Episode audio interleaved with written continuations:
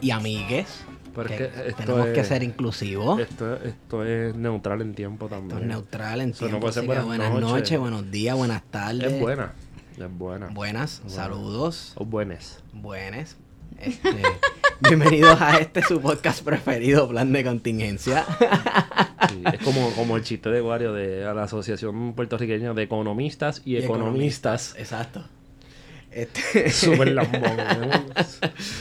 Bienvenido a la nota al cárcel número. ¿Cuándo vamos a dejar de contar de decir los números? Esta es la loco? 41. La 41. Gracias, Tenemos que gracias seguir- Guarionex por impartir seriedad Tenemos y que- cortar mi estúpida pregunta. tenemos que seguir, tenemos que seguir cortan- contándolas hasta que lleguemos a esa. a las 51. A las 51. Y de las 51 en adelante todas van a ser las 51. Exacto. Yo creo que yo creo que tiene sentido. La gente se va, se va a tiltear.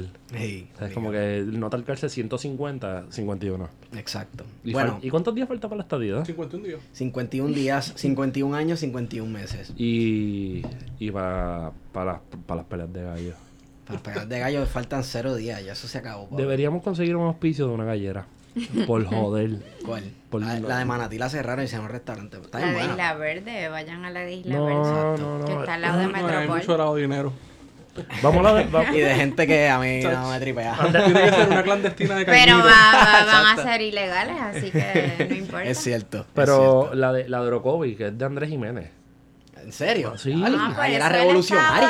estaba por eso él estaba en la prensa tan... Yo no sabía que él tenía una. Ah. Él estaba en la prensa No, está velando diciendo lo suyo. El señor obra de manera lo misteriosa. importante que era esto para él, que Napoleón antes de conquistar un territorio ponía a los gallos a pelear. Diablo, pues ese es el peor ejemplo que puedo usar de todas las personas del mundo. Pues Andrés dijo, Jiménez, un imperialista de siete pares de cojones como Napoleón dijo. Bonaparte. Y Napoleón no fue el que jugó como nunca y perdió como siempre. En 1320 lo dijo. Ojo. Wow. Bueno, nada, para efectos del Cradic, mi nombre es Esteban Gómez, me acompaña Héctor Iván Arroyo Sierra. Yo estoy mocoso y estoy pasando por, por una, una crisis de mi cuerpo que se quiere enfermar en plena Navidad.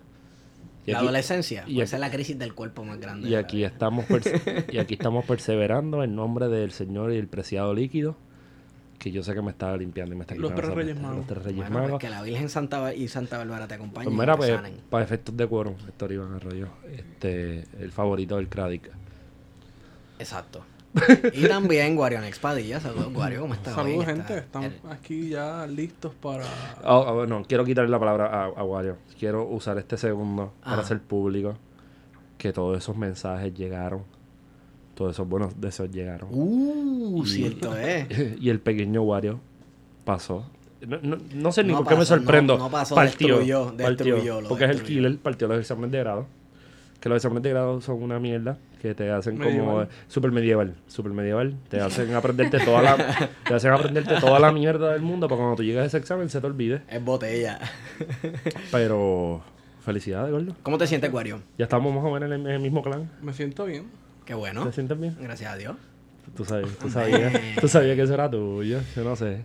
Entonces, también nos acompaña la licenciada Iris Yaritza Rosario Nieves. Hola. Saludos, Yaritza. Tengo, Saludos. tengo entendido, te graduaste del UPR, ¿verdad? Sí, yo soy material de la Yupi. Tú eres jerezana, ya no sé, ya nadie puede ser gallito. No. Lo siento mucho. este, y eres abogada, ¿todavía eres abogada para la Sociedad de Asistencia Legal? Sí, soy abogada de la Sociedad para Asistencia Legal hace 11 años. Ay, bendito. Wow. Entonces, y, y tú comienzas todas tus oraciones y todos los argumentos y, y todas las cosas con, mira, yo soy abogada y... No, no, Es ya que hay un pasé esa personaje en los- etapa. es que hay un personaje en los medios que lo hace. Mira, bueno, todos pecamos de eso alguna vez, pero ya yo pasé esa etapa por fortuna. La pregunta es: ¿eres todóloga? ¿Eres qué? Todóloga. ¿Qué es eso? ¿Qué se si sé de Ser todo? Sí, No, sí, por porque los abogados en este país saben, hacho, Que si eres abogado, tienes que saberlo todo. Mm. saben de es- plomería, son mecánicos No, no soy analista de radio. No, no, no, no, no. Lo más reciente fue este los todólogos que dieron una receta de cómo freír pavo. ¿Te acuerdas, Esteban? Ah, sí, sí, sí, sí, sí, sí. sí. A mí me encantó una eh, cuando murió Galeano, el día de los, digo, corrijo, no me encantó que murió sea, Galeano. yo ya iba a decir, no, no, no, el día que murió Galeano escuché a unos todólogos tratar de hablar de él y, y dije, wow, Fracaso total. sí. Mira, yo voy a introducir el tema de hoy leyendo una cita. Que no es importante el tema. No, no es No importante. es importante. Ah, Es una porquería de tema. No teníamos ni siquiera por qué hablar de esto. Esto a nosotros no nos importa. Eh, ¿Y qué te digo? O sea, deberíamos estar hablando de cuáles son las mejores escuelas. El B12 es mejor para tu gallo y conseguir ese auspicio que nosotros necesitamos.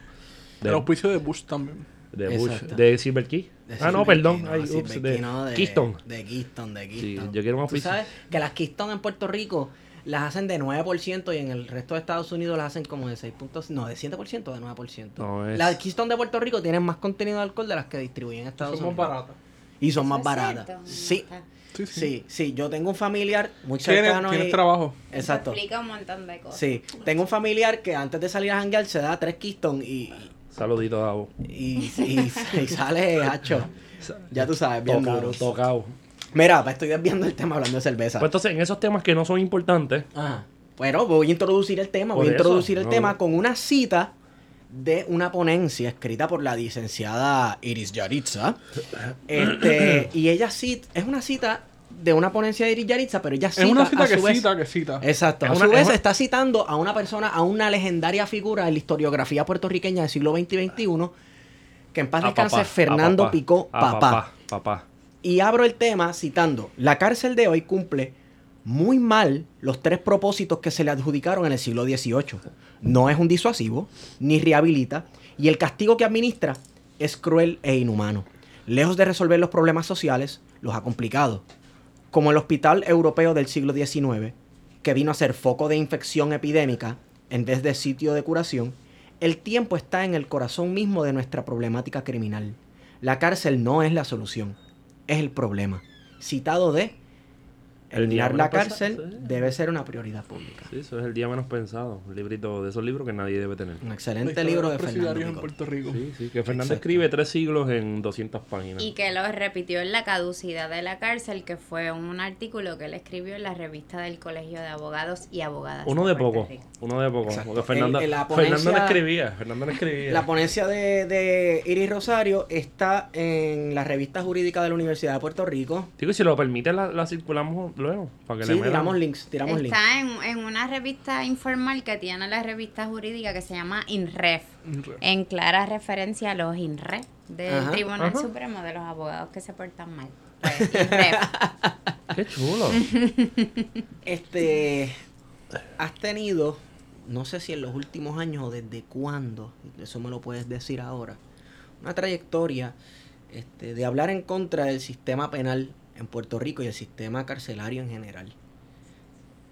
Creo que todo el mundo está de acuerdo de que las cárceles en Puerto Rico la gente entra de una manera y salen peor.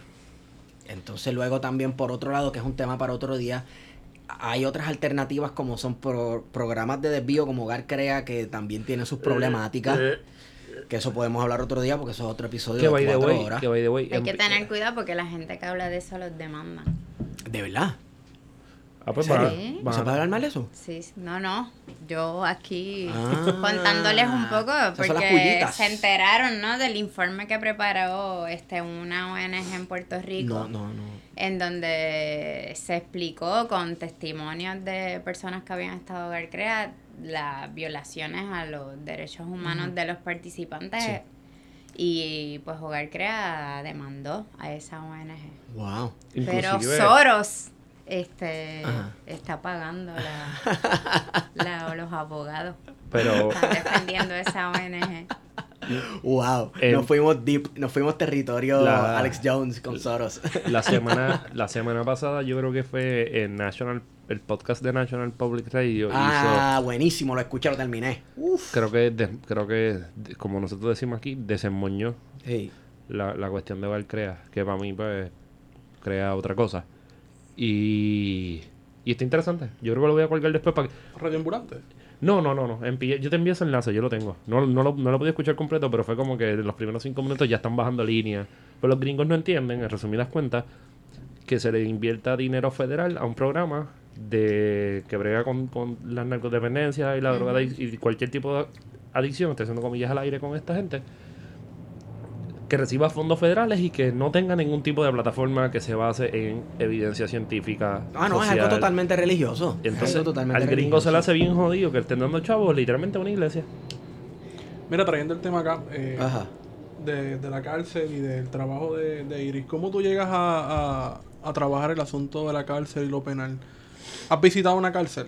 Todo el tiempo. Eh, mira, yo soy abogada de asistencia legal hace 11 años. Y antes empezaba mis, todas mis conversaciones diciendo soy abogada.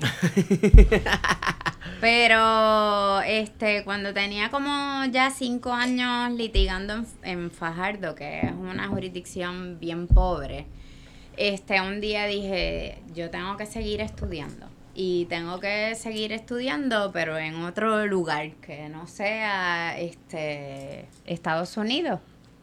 Y este, y me fui a hacer una maestría argentina en derecho penal, pero el acercamiento en Argentina es mucho de criminología. Total.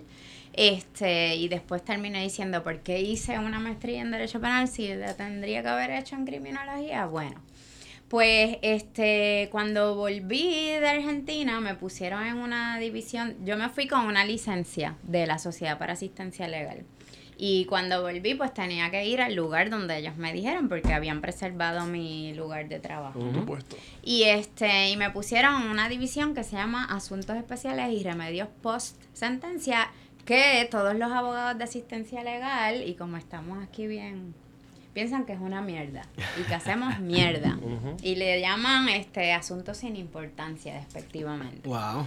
Pues yo descubrí así en dos semanas que esa división tenía un potencial brutal porque se trabajaba directamente con los confinados. Y ahí empecé a pisar las cárceles. Y empecé a trabajar remedios post sentencia, que es todo, todo lo que viene después de cuando te encuentran culpable, fuiste a apelación y nada funcionó. Y así seguí con todo lo que tiene que ver con administrativo, que son bonificaciones, custodia, condiciones carcelarias. Y pues eso es un mundo al, eh, que comencé a descubrir en el 2013. Y a partir de ahí no, no me he querido ir, pero los abogados piensan que el que trabaja con eso pues no es un, no es un litigante, no es un abogado. Y ahí hay todo un mundo de observación. Yo creo que este, la, la sociedad se podría convertir hasta en un observatorio este, para, para poder este, atender y explicar múltiples fenómenos que se dan, que se dan en la cárcel. Así que ahí empecé a conocer a Edna Benítez Laborde, este, conocí familiares, empecé a vincularme con los problemas que esta gente tiene, o sea que no hay visitas conyugales, que no se pueden tener teléfonos, que no podemos estudiar, que si estudiamos y nos cogemos una querella pues dejamos, nos castigan, que no podemos fumar, este, todo, todo, todo el horror que, que constituye es- ese, ese lugar de encierro, Esa jaula de perro. esa jaula. Así Sí, que tenía, tenía ese acercamiento a la cárcel. Esta semana terminé de leer el libro de Pico de La mano dura la cordura y una de las cosas que planteaba era que los, muchas veces los abogados y jueces o juezas No van a las cárceles. no conocen la cárcel y te condenan a una persona a vivir 100 años en una cárcel sin, conocer lo que es la cárcel, lo que hay allí, lo que se vive, ¡Qué las condiciones. ¡Qué mamey! Deberían llevarlos por Pero es que no tenemos que ir tan lejos. Ninguno de nosotros aquí pasaría la probatoria. O sea, no hablemos ni de la cárcel. Cuando hablamos de, del encierro y de la institucionalización, también tenemos que hablar de, de cómo de- en el mundo libre también existen mecanismos, ¿verdad?, de, de control que son bien fuertes y que nosotros no pasaríamos. Las probatorias, la, la bajo palabra, los desvíos, ¿no?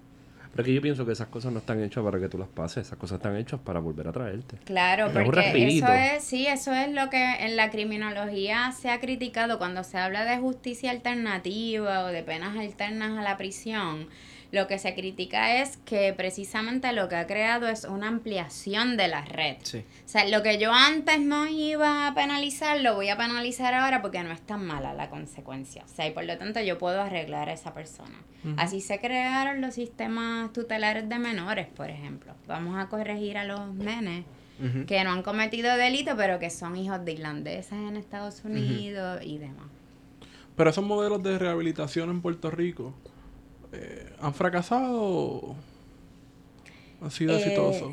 Eh, Pensando un poco en... en- ¿Cuál es lo alternativo? No, no, no, el- los regulares, ¿no? Este, las cárceles. No, no, ha fracasado, este, ha fracasado, pero eso no quiere decir que, a ver, ¿cómo te explico? Hay sus cosas buenas, sus cosas malas. No, no, la cárcel es mala, de por sí. Yo todos los días pienso en si, si debería de existir o no existir. Punto. Ya. ¿Y, y a qué Este, conclusión llega la mayoría de las veces? Que no debe existir. Muchas veces pienso que es un debate, te digo, diario. Sí. Este, y eh, la mayoría de la gente que hoy está presa en Puerto Rico no es un peligro para la sociedad. La mayoría de los confinados en Puerto Rico están presos por sustancias controladas. Y este, pues en el- eh, la droga está prohibida, pues se crea Sí. toda la clandestinidad y entonces, pero mm, no funciona, pero el que no funciona, el que no rehabilite, no significa, y eso es lo que no quiero que se malentienda, que la meta de la rehabilitación que ha sido tan criticada desde la derecha y desde la izquierda, eh, no, no deba seguir existiendo porque es nuestra única válvula de escape para poder contrarrestar eh, la retribución, la idea de la disuasión como pena. O sea, la rehabilitación es el único fin del castigo que nos da un poquito de esperanza Exacto. para poder ayudar a la gente. Lo que pasa es que ha sido criticada en los 60 y en los 70 en Estados Unidos. La izquierda decía, ah, pero que, o sea, con ese discurso de la rehabilitación, y lo, lo vimos en la naranja mecánica, este... Me encantó, no dice Clockwork Orange. Lo- ah, porque cuando la leí, la leí en Argentina. O sea, Ah. no la leí aquí, la leí en Argentina, traducida. Y este, pues nada, eso no significa que el hecho de que la podamos criticar, que no sea, que no deba de ser nuestra, nuestra meta. No necesariamente desde la cárcel, ¿no? Pero, Lo, Pero- que, lo que pasa es que mencionas, junto con rehabilitación, mencionaste castigo.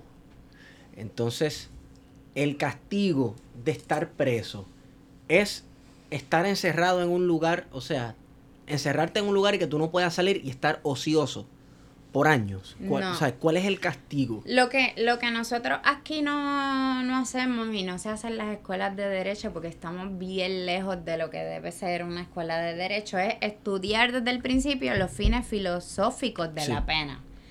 Kant hablaba de retribución, este, y después se fueron desarrollando otras teorías eh, que hablan de disuasión, ¿no? Y después, pues, la rehabilitación.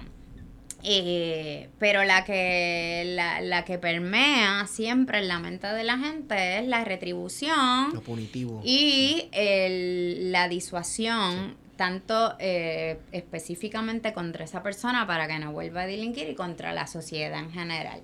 Y pues esos fines del castigo nos han llevado a creer que la única forma de concretarlo es a través de la, de la cárcel. Pero Sí. claro, lo que dice Foucault es que la cárcel, tal y como la conocemos hoy, no fue este siempre este lo que lo que es ahora Claro. que también lo dice Fernando en el diagrama Ujú. A, mí- pasado a- a ¿no? mí me encanta que más o menos después de la cita que, que tú pusiste en el, en el en la ponencia, Fernando regresa al ejemplo de esa cárcel del siglo que es fuente donde de enfermedades no y, y donde el donde el preso, que me gusta usar esa, esa palabra, ¿verdad? Pero el preso en, dormía. Era el sitio donde él dormía, porque por el día se lo llevaban a hacer lo que él quisiera.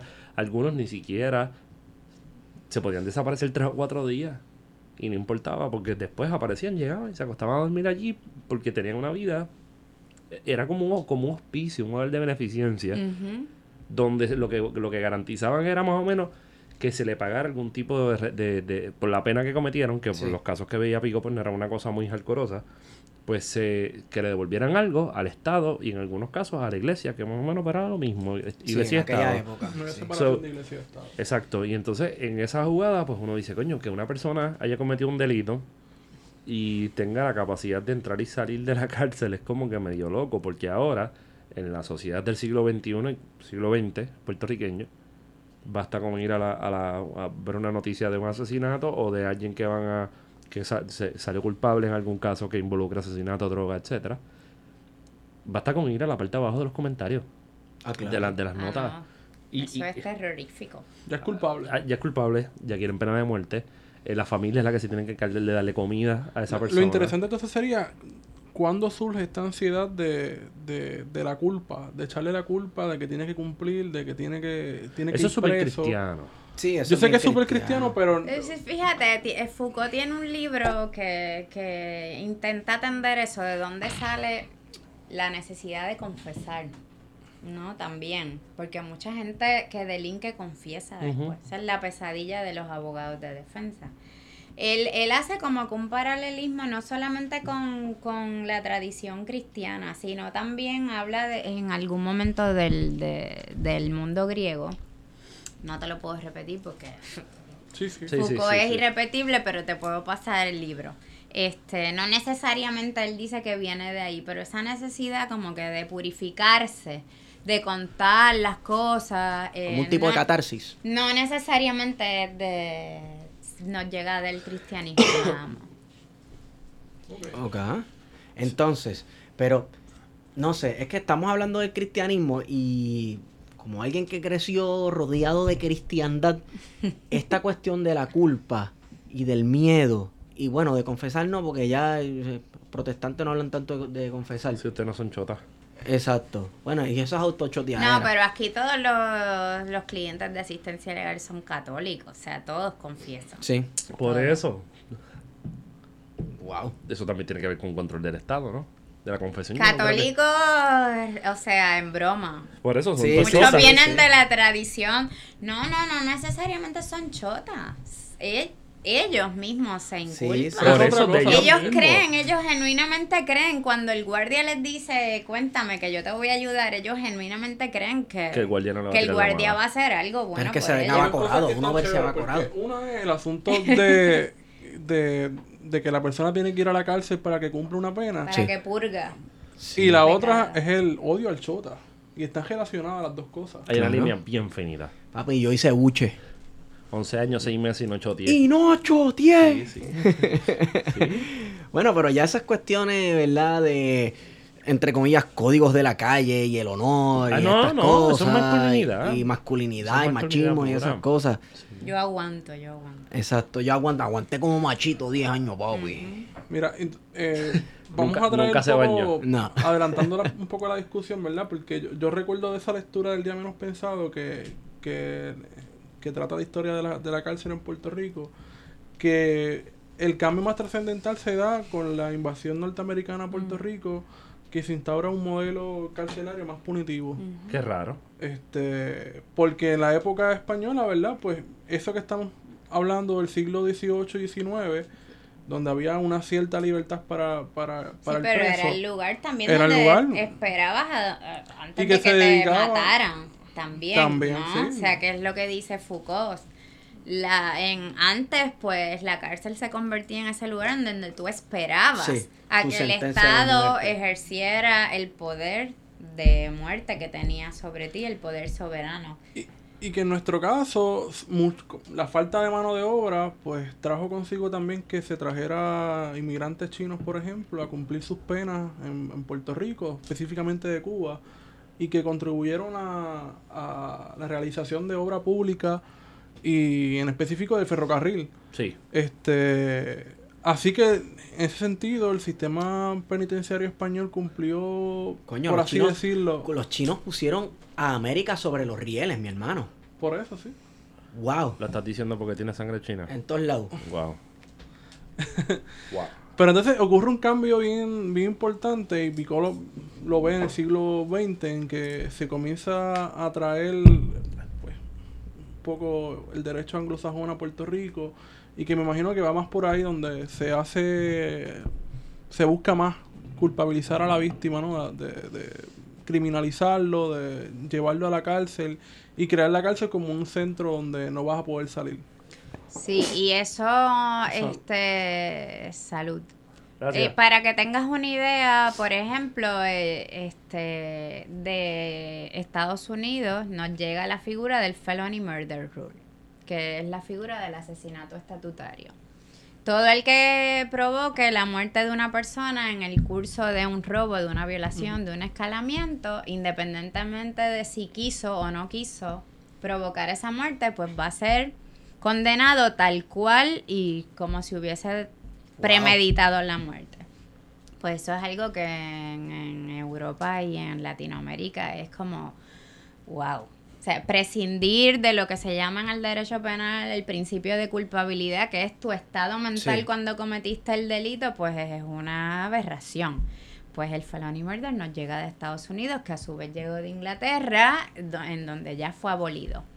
Este, y, y con, pero también de ahí nos llegó el ideal de la rehabilitación antes de que fuese cuestionado y de ahí nos llegaron las que se llama, lo que se llamó las sentencias indeterminadas, este que posteriormente cambiaron a sentencias determinadas, pero de ahí nos llega todo lo, toda la mano dura, ¿no? Que se instauró en Estados Unidos desde Nixon Sí. Y que siguió con Reagan, sí.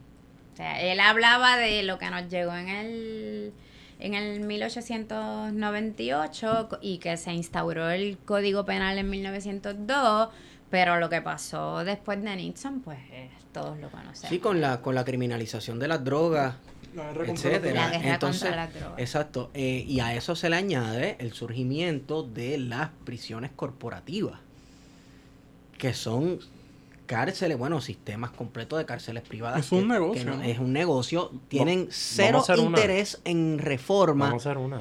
en que haya reforma este, para mejorar el sistema, para que sea un sistema más humano, por así decirlo. Vamos a hacer una. Vamos a hacer una. Con casetas de acampar y una vez la vuelta redonda como en 40 cuerdas de tejeno que la gente corra por ahí es nu. La privatización del sistema carcelario comenzó con el problema de hacinamiento en California. California empezó con eh, las leyes de Three Strikes Sí. a- and You Are Out y pues lo que provocó fue que sus cárceles se llenaran. Pero me imagino que de gente blanca con mucho dinero, ¿no? Claro, claro. El derecho penal, dice la criminología crítica, es selectivo. Eh, no es, por eso a mí me molesta mucho cuando la gente dice, bueno, para que la gente no delinca, hay que darle educación a los pobres, hay que darle escuela a los pobres. No, mi hermano y mi hermana, los ricos delinquen. Lo que pasa es que no lo vemos de la misma forma. Claro. Es la misma vara. Este, un criminólogo famoso de Estados Unidos en los años 60, Sutherland, dijo, lo que pasa es que hay cosas que aparecen en la sección de negocios que en realidad deberían aparecer en la sección de, de crimen. Wow. Este, pero bueno, eran todos negros, sí, y pobres, latinos, y entonces con ese excedente brutal que tenían de confinados, pues se creó Core Civic, que era CCA, se creó eh, Management and Corp, y así empezó el negocio de las cárceles. Hasta que los californianos entraron en razón y decidieron que esas políticas no los llevaron a tener más seguridad y decidieron el sacar a la gente a la calle, ¿no? Y, y entonces ahora pues esas corporaciones no tienen a quién meter en sus sitios, ¿no? Y por eso vinieron aquí. California bien. eh, ridículo. espérate, vinieron aquí.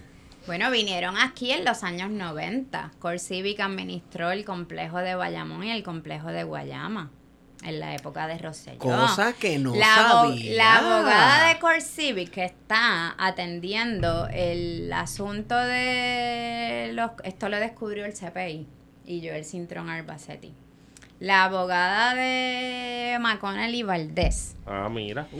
que estaban aten- estaba representando a Core Civic en la subasta, pre-subasta que hizo el secretario de corrección cuando otorgó y cuando empezó a trabajar con lo de la otorgación de los contratos, fue asesora de Zoraida Butzo en los años 90 cuando se privatizó la cárcel de Bayamón. Y fue un fracaso, Qué raro. un fracaso. Entonces se llegan privatizadores a Puerto Rico justo en una época cuando se imponen unas políticas públicas de mano dura contra el crimen, que de hecho me van a perdonar, este, yo no cité el nombre de la ponencia de ahorita. La caducidad de la cárcel después de la mano dura, la mano firme y el castigo seguro. Tiramos un, can- un cantito de esa, ¿sabes? Privatización, de liberalismo, cárceles privadas, ¿verdad? Sí. Cri- Mano dura. Mano dura, sí. ¿Cuál, cuál es la canción de ese momento? No sé, ¿cuál, cuál, cuál rap underground quiere? No, Porque- quiero, quiero, quiero tu bolerazo clásico de... No es coincidencia. No es coincidencia que llegaras hasta aquí. Parece que sí, que Dios te ha traído para darte su amor. Sí, porque con la mano dura que critica Fernando en ese... Pero- esa, esa, ese artículo de Fernando Picó, Ajá. que es el que yo uso para hacer la ponencia, él le escribe al final del 93, cuando ya empiezan a trabajarse aquí Sí. esas políticas. Sí. Y este y a partir de ahí la población confinada en Puerto Rico aumentó de 9.000 a 14.000. O sea que la administración Roselló, alias Papadoc, lo que estaba haciendo era alimentando un monstruo corporativo. Es, es bien gracioso porque entonces criminalizan a los pobres, van a las barriadas, a los caseríos, Ajá. eh, se llevan presos a medio mundo.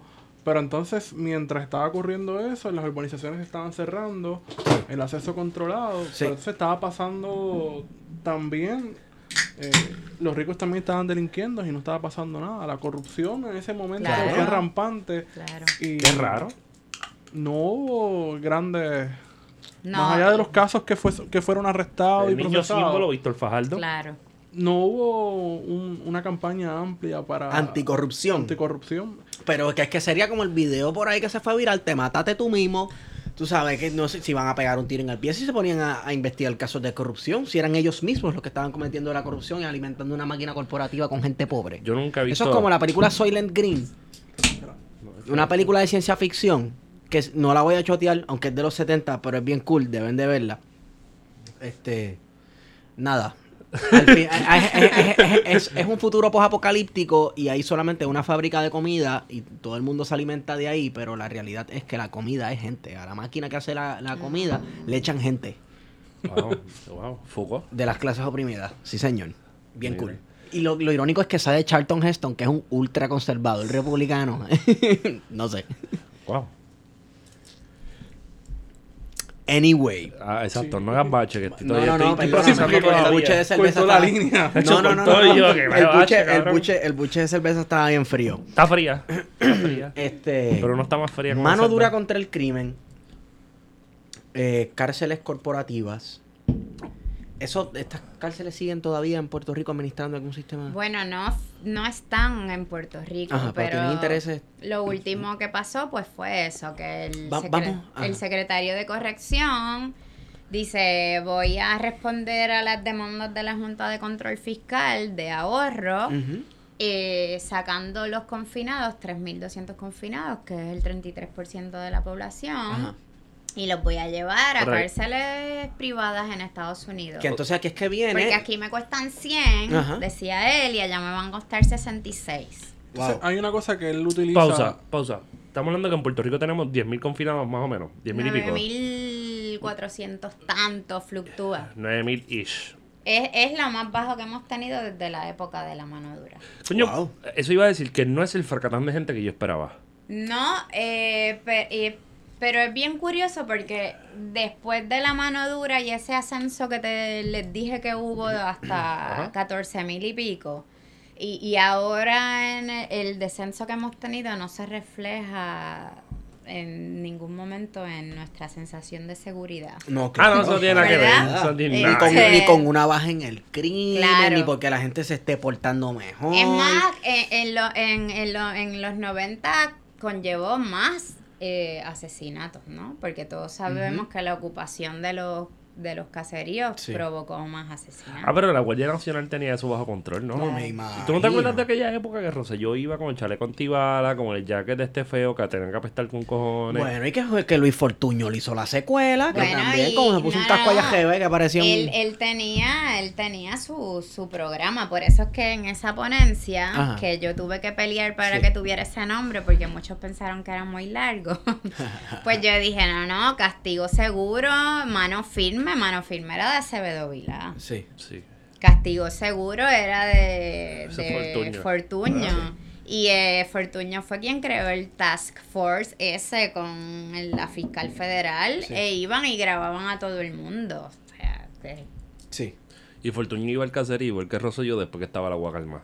Yo, bueno, yo me imagino que la primera vez que Fortuño pisó un caserío fue en ese momento. Ah, de su así es esto. Él fue en esa vez, de- en esa gobernación de él, fue la primera vez que pisó un caserío. La probablemente. última- Bueno, quizá para recoger votos. Y cuidado. Ah, no, sé. No, No sé. No. Entonces, aquí entramos en la declaración en oposición al traslado de confinados a Estados Unidos, publicada en 80 grados, donde usted y un grupo de abogados se declaran en contra de ese traslado. ¿Ese traslado se llegó a hacer? no se llegó a hacer. Había abogados, abogadas, había profesores, habían trabajadores sociales, había un montón de gente Sí. que trabaja con los confinados en esa oposición. Madeline Román, Lina Torres, criminólogas, todo el mundo se unió eso. No se llegó a hacer porque el secretario de corrección dijo que iban a ser voluntarios los traslados. Y este, o sea que los confinados iban a decidir si se querían ir o no. Y ahí nosotros empezamos una campaña de empoderamiento, ¿no? Ajá. Diciéndole, diciéndoles a los confinados, a ustedes les van a decir esto, Sí.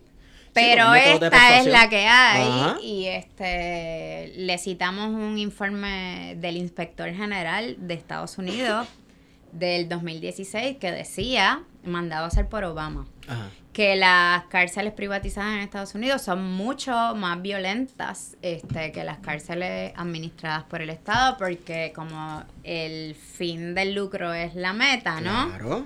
Este, pues no hay guardias, no hay servicios, no hay nada, los confinados se amotinan porque es el único recurso que Y tienen. es el único lugar donde la esclavitud es legal. Claro, pero eso pasa también en las administradas por el Estado. Pasa también, este, que hay gente que trabaja para Victoria's Secret, que hay gente que trabaja para Starbucks, claro. Este, pero en las privadas, pues la situación es peor. Yo no sé si ustedes conocen, me imagino que sí, Mother Jones, el Marshall Project. Ah, este, los Este, periódicos. Sí, sí, sí, sí, sí. Periódicos Mother diría.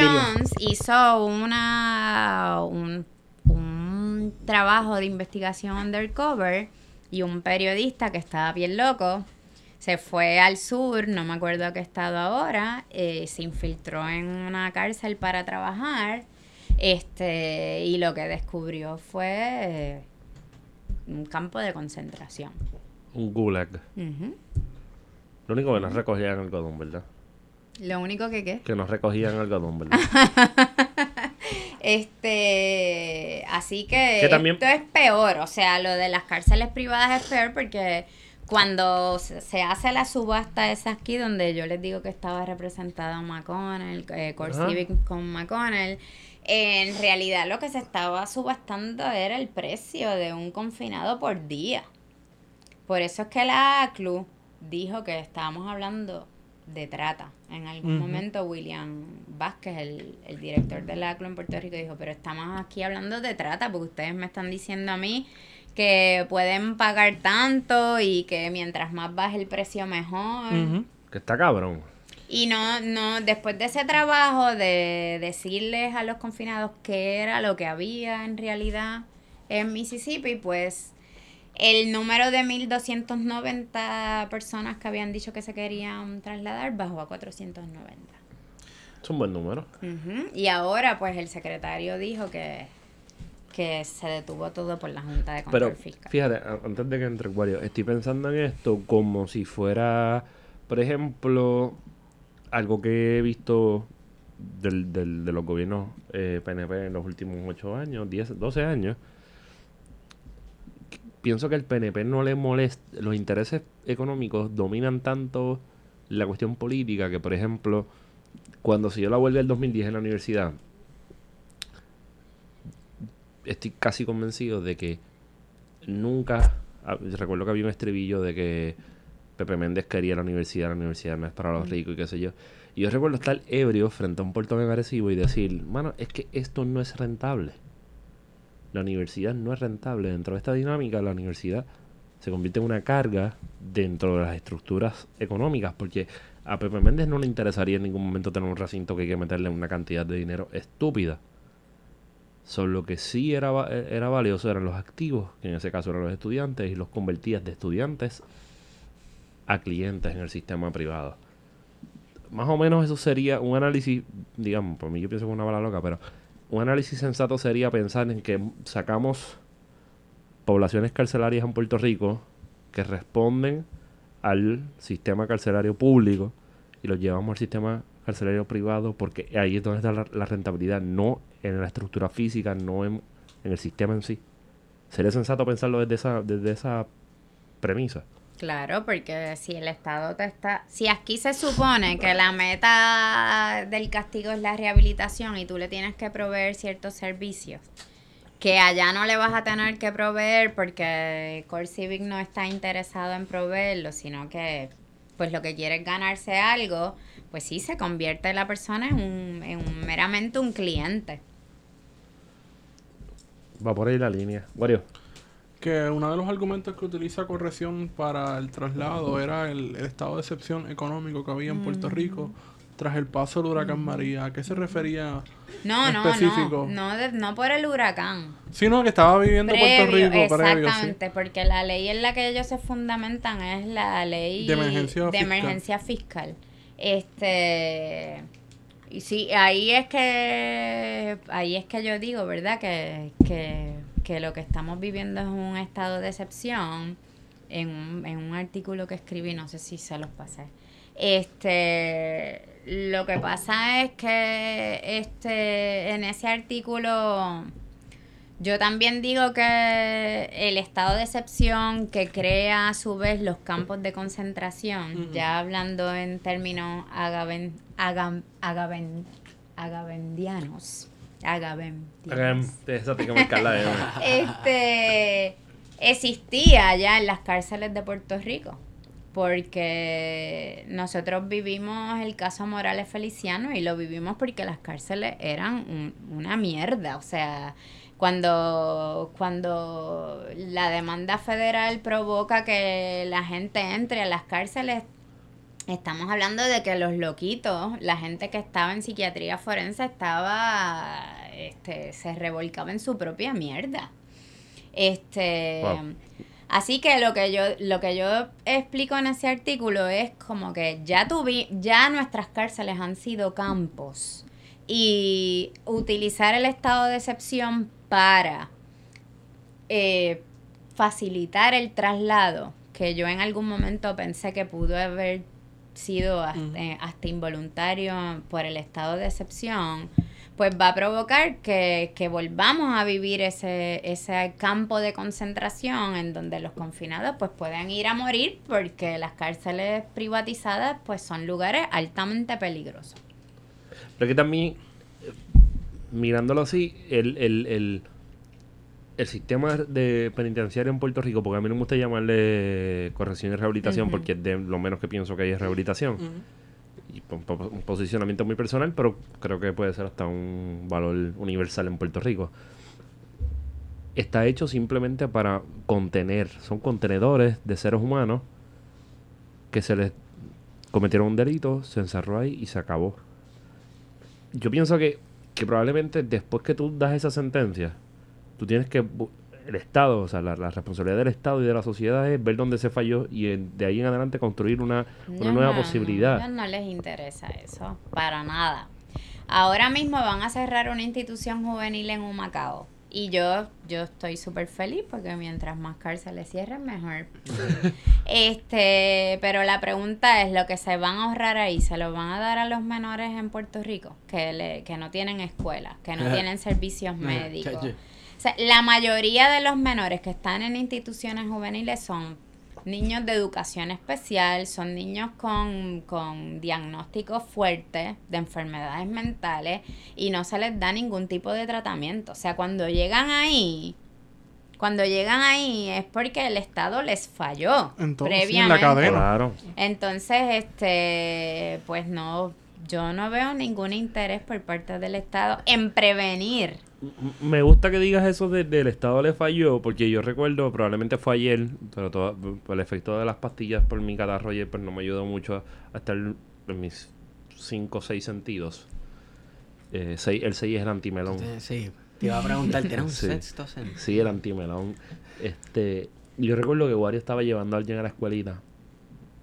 Porque los boomers son un problema. Para mí los baby boomers son un problema. Chicos, no entremos en este No, debate. Pero- Pero- de de Hicieron sus cosas buenas. Pero, bueno, sí, pero, pero un baby boomer el día de hoy, con un privilegio de clase que nunca lo va a querer entender, estaba diciendo en Twitter contra Wario algo así como el que delinque y va preso lo hace porque quiere. Ah, claro. La cómoda.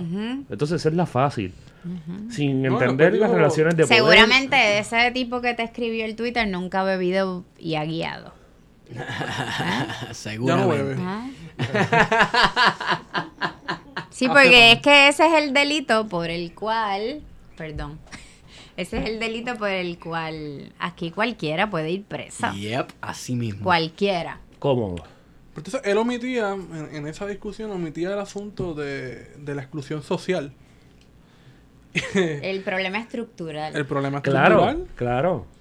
Y Por- yo- es porque la- tú, tú delinques porque tú quieres, porque si tú sueñas Pero- suficiente, pero hay que puedes tener lograrlo. Hay que tener cuidado por es- con eso. Y hay- por eso es que traje ahorita a Sutherland y dije que los ricos también delinquen. Ajá. O sea, eh, el, el muchacho que está pidiendo en la luz y que se va a inyectar, es muy probable que los guardias lo cojan inyectándose en la calle o que lo cojan comprándole a alguien en el punto. Ajá. Pero el que está en un restaurante de la milla de oro, Col- metiéndose perico en un baño, porque tiene un dealer que le lleva la droga al baño. Cortadito y todo. Claro. Este, por lo tanto, hay que tener cuidado cuando uno dice, pues, es la exclusión social lo que te puede llevar a delinquir.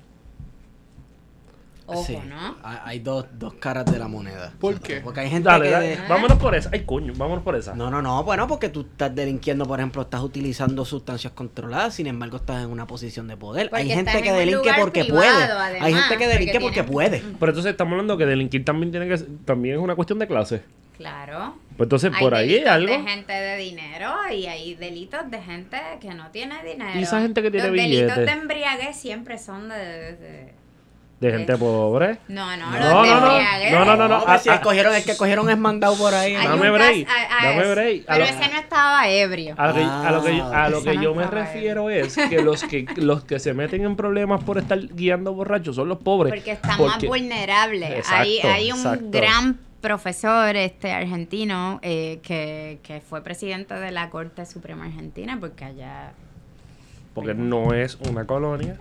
y, y ahora es presidente de la Corte Intera, eh, perdón, ahora es juez de la Corte Interamericana de Derechos Humanos.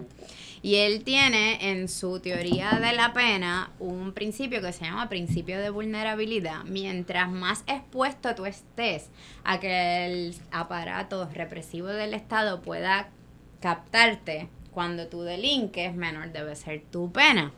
Mientras mayor sea el trabajo que pase el Estado para descubrir que tú delinques, pues mayor debe ser tu pena. O sea, no, no ha sido posible encontrar cómo es que UBS eh, violentó leyes penales este, que conllevaron la quiebra de, de muchos seres humanos, ¿no? Ajá.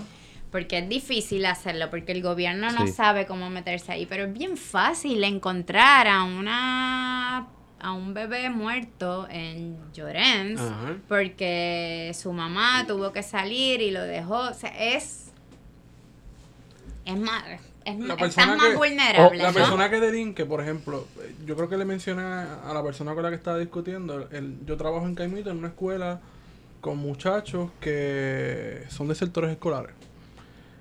¿Es Montessori o no? Mm. ¿Sí? Es una mezcla eh, alternativa, educación alternativa.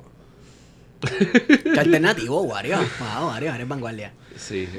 Y- Coño, que bien lo maquillaste ahí. De aquí para, para la escuela de albañiles. Se llama así, se llama así.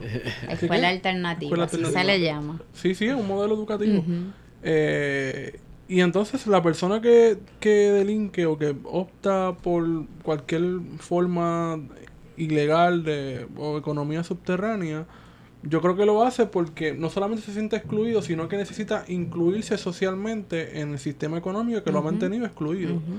O sea, en ese sentido, yo sí que creo que hay una exclusión social y que la persona que se siente excluido necesita reinsertarse en esa economía. Insertarse. Insertarse.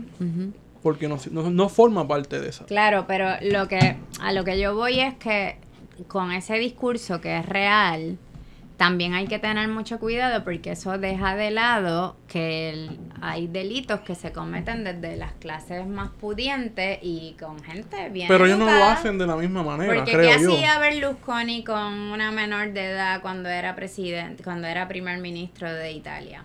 Yep. Pero ahí lo hacen desde otra mirada. o que hacía, o que hacía Es que no, Sánchez no. Betance con el pana del ebrio que fue a, a defenderlo. Es que no, no, no lo vemos como un delito, ¿ves? Por eso es que ese enfoque de la criminología crítica es tan importante. Eso no lo vemos como un delito. No, no concebimos, no concebimos que Cábano sea un depredador sexual. Ajá. Un hombre de Dios. ¿Qué te pasó ahí? No concebimos que este Strauss-Kahn, que también tuvo sus líos en Nueva York con prostitutas que, que alegaron que él abusaba de ellas, pues sean delincuentes. Porque para nosotros el delincuente peligroso es el que va a escalar nuestra casa. El negro del 5'8 que brincó la verja y yo le disparé. Y todos son negros y, y todos son tecatos y este y todos son este pobres mancos, sí. Este Y, y Manco superhéroe que brinca una verja con una sola mano. este, Ese es el Manco Avenger. Pero pues trayendo- eso, es, eso es lo que quiero dejar claro, ¿no? Porque no porque de vez en cuando hay algún caso que nos den la cara, Sí. como el de Casella. Y este Uh. hizo, wow, los ricos también delinquen. Sí. ¿eh? Este, y en ese, en ese contexto lo que nos dolió fue todo el trato preferencial que tuvo Claro. en, eh, por bastante tiempo, ¿no? Creo que, yo creo que mi, mi, Que mi- fue favorable para nosotros porque al final ganamos el referéndum de la fianza, pero Exacto. Sí, le salió el tiro por gracias la a él yo creo, ¿no? Le salió el tiro por la sí. culata. Hicieron una campaña de miedo. ¿Te acuerdas cuando pusieron las fotos de los dos muchachos? Estos podrían estar en la calle, una cosa así. Ese- Horre- eso es campaña de miedo, mano. El gobierno utilizando recursos para hacer una campaña de pensando- miedo. Por ejemplo, pensando en la criminalidad, Pero es que el miedo es, es lo que nos mueve. Coño, me contuve de decir esa cita célebre que yo digo bien. Sea la madre el miedo y del que, te lo mete. Sí. Este, wow, este yo me aguanté y te lo dije. Olvídate de eso, pues eso estamos, papi. Bien, bien, bien, bien masculino. Este. Se ve bien macharrón. No, Soy un macharrán opresor. no, pero pues, estamos en Navidad, se lo voy a permitir solamente por Navidad. El 6 de enero, como se acaban las Navidades, tenemos que volver a la programación regular.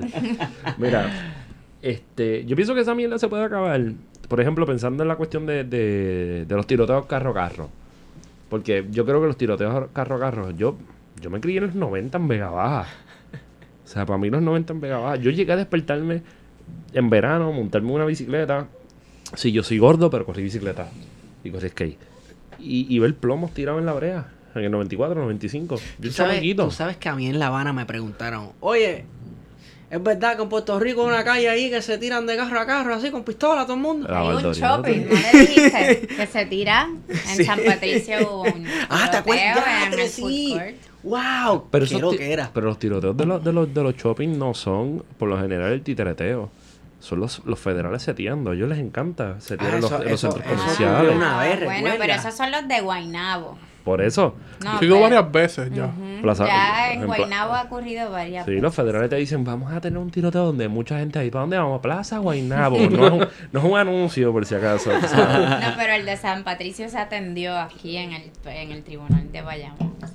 Pero sí, pensando en un Puerto Rico que se atreve a cosas que están bastante adelantadas en el futuro. O sea, todavía... Nítidas. Coño, me gusta. Chéveres, nítidas, melaza, podría estar por ahí. Pues yo, ¿verdad? Quizás no soy el tipo con la mejor construcción de esta idea, pero pienso que las dinámicas que se dan en la calle son las mismas del capital y pensando en las demandas de cobro.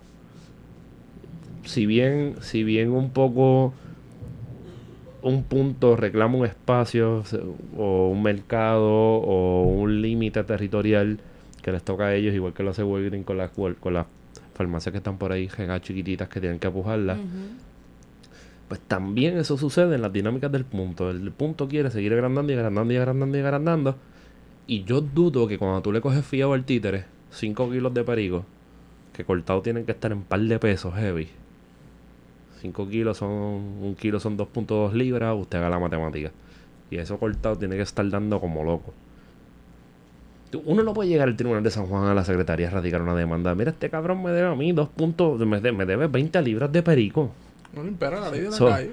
la Porque, bueno, por la clandestinidad. Porque si fuera, no sé si es ahí a donde quieres llegar.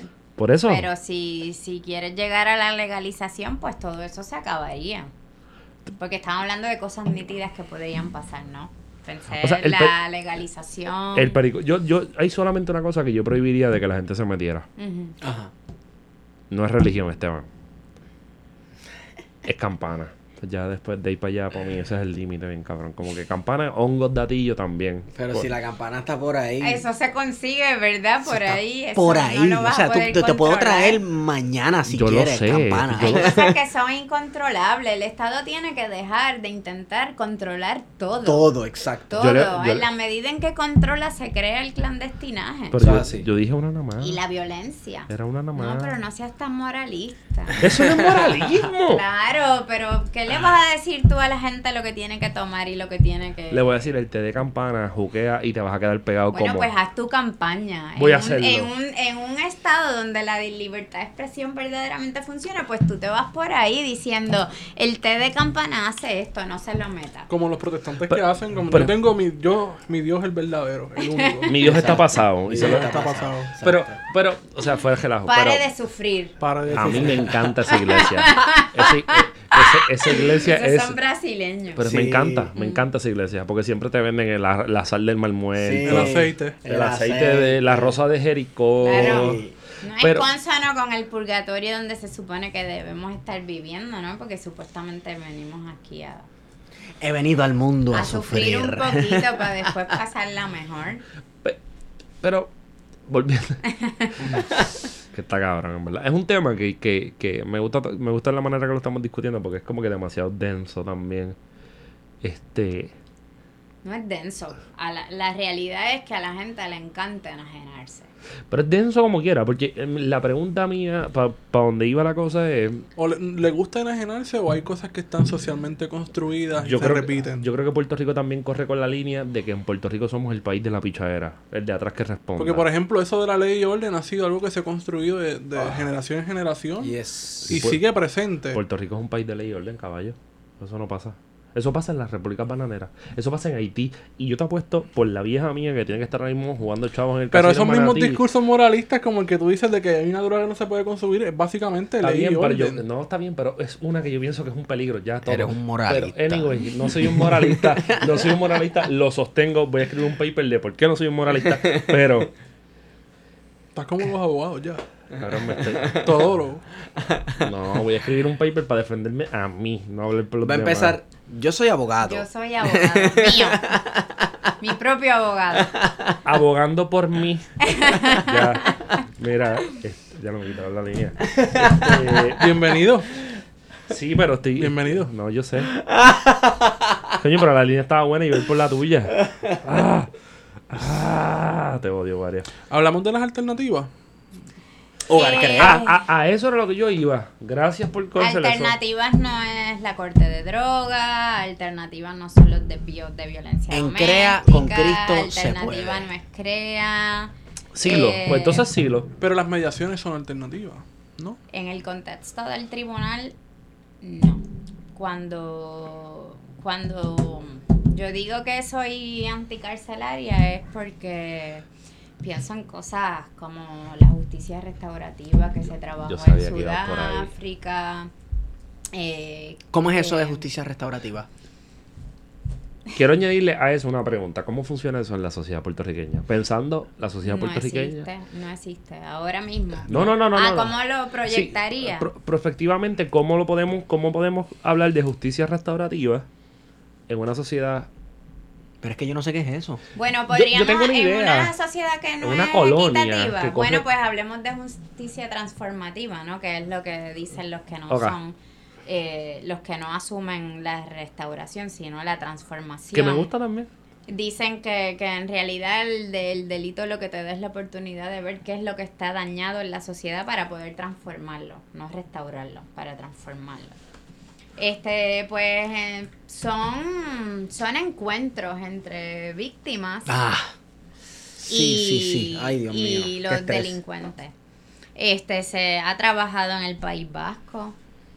Este, hay un libro nuevo que se llama Patria de Aramburu, Ajá. un escritor español que está bien bueno. Eh, son unos vecinos que se dejan de hablar porque un hijo es terrorista y el otro es el muerto. Wow. Ok. Sí, que ese es uno de los Este, conflictos políticos de ETA. Exactamente. Y este, pues y ahí eh, dentro de- del libro se da un poco, ¿no? Esa dinámica de, de es- esa justicia restaurativa. Se utilizó en Sudáfrica, se utilizó en Ruanda, Sí. este, en Nueva Zelanda también. Y se está usando en el contexto de la justicia juvenil en muchos sitios de Estados Unidos.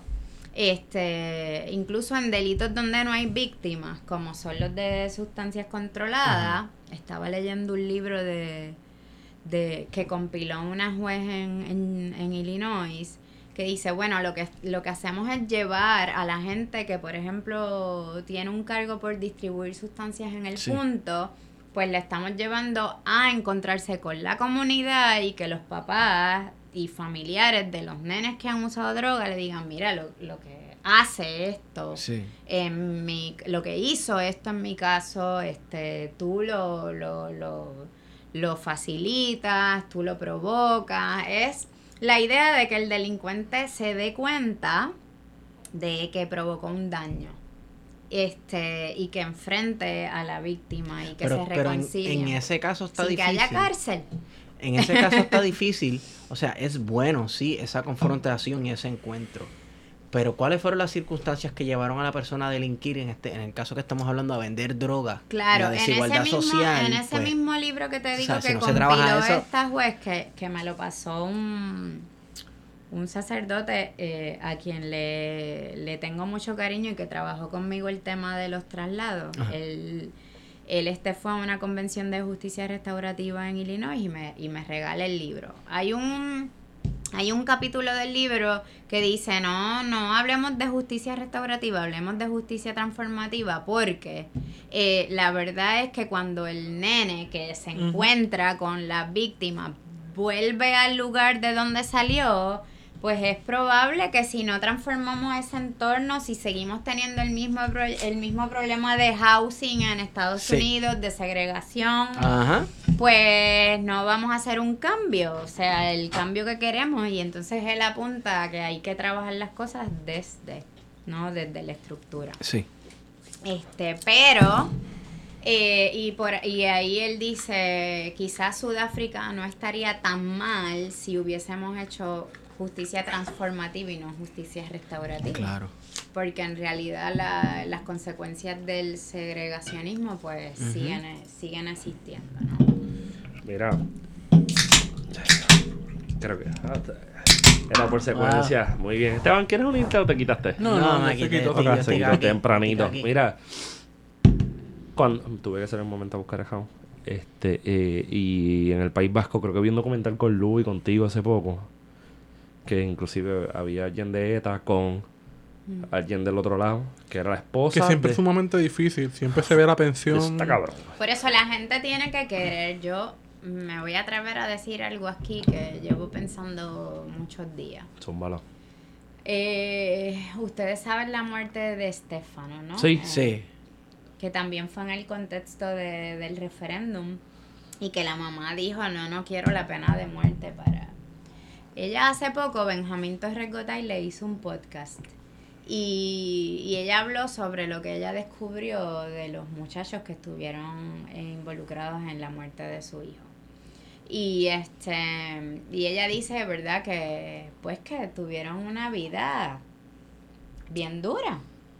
Y este y yo le, le dije a él, mira, esa, esa mujer tiene una sabiduría tan enorme que yo creo que ella es una de esas personas que debe ir y enfrentarse Sí. con la gente que mató a su hijo este y que y, y que ellos sepan el daño que le hicieron a ella y que pues la cárcel no lo, no lo está reparando, ¿verdad? Claro. Ni- Un proceso ni- de sanación para ambas partes. es un proceso de sanación para ambas partes que, que no todo el mundo está dispuesto a, A llevar. a llevar, pero cuando yo le escuché a ella en ese podcast, dije, wow, es- es- esta mujer tiene mucho amor, tiene mucha sabiduría y debería de, y, y le, y le dije a, a, a una persona, por favor, le, te voy a hacer llegar un capítulo de ese libro que me encanta que acabo de leer. De, de una mujer que, que decía, sí, yo he perdonado, yo he perdonado, pero en realidad nunca se había enfrentado al asesino de su hermana. Y cuando se enfrentó al asesino de su hermana, pues fue que en realidad encontró como que un, un poco de consuelo. Es duro, es duro. Yo, yo no puedo imaginarme nada este parecido, ¿no? A lo que ella vivió. Eh, pero lo importante es que lo que tenemos no, no funciona. No está funcionando No disuade, no retribuye porque las víctimas no encuentran ningún tipo de consuelo. Este tampoco impide la comisión de nuevos delitos, le cuesta al erario público muchísimo dinero, no nos genera mayor seguridad y es momento de que, de que intentemos algo nuevo. Y, y volviendo a Fernando Pico, A papá. este que, que mucho yo lamento no haber cogido clases con él, eh, de verdad. Yo fui a una Este- oyente, yo quiero hacer lis- yo quiero hacer esta, este, este, esta nota al calce.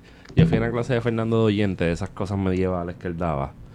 Hermoso. Porque, no, porque pa- pa- el, el problema mío cuando entré al programa graduado era, era que, que Fernando le habían quitado las clases de historia de Puerto Rico en maestría y doctorado. Mucha, muy poca gente sabe que eh, Fernando Pico era especialista en historia En medieval. historia medieval. Bueno, y Grecia clásica. Qué hombre Antigua hermoso. Por eso, lo, por eso es que yo lo amo. No, yo creo que, yo creo De que hecho, uno de los mejores libros de historia medieval que se ha escrito en español. de Fernán. Es de Fernando Es de Pico. Historia Occidental.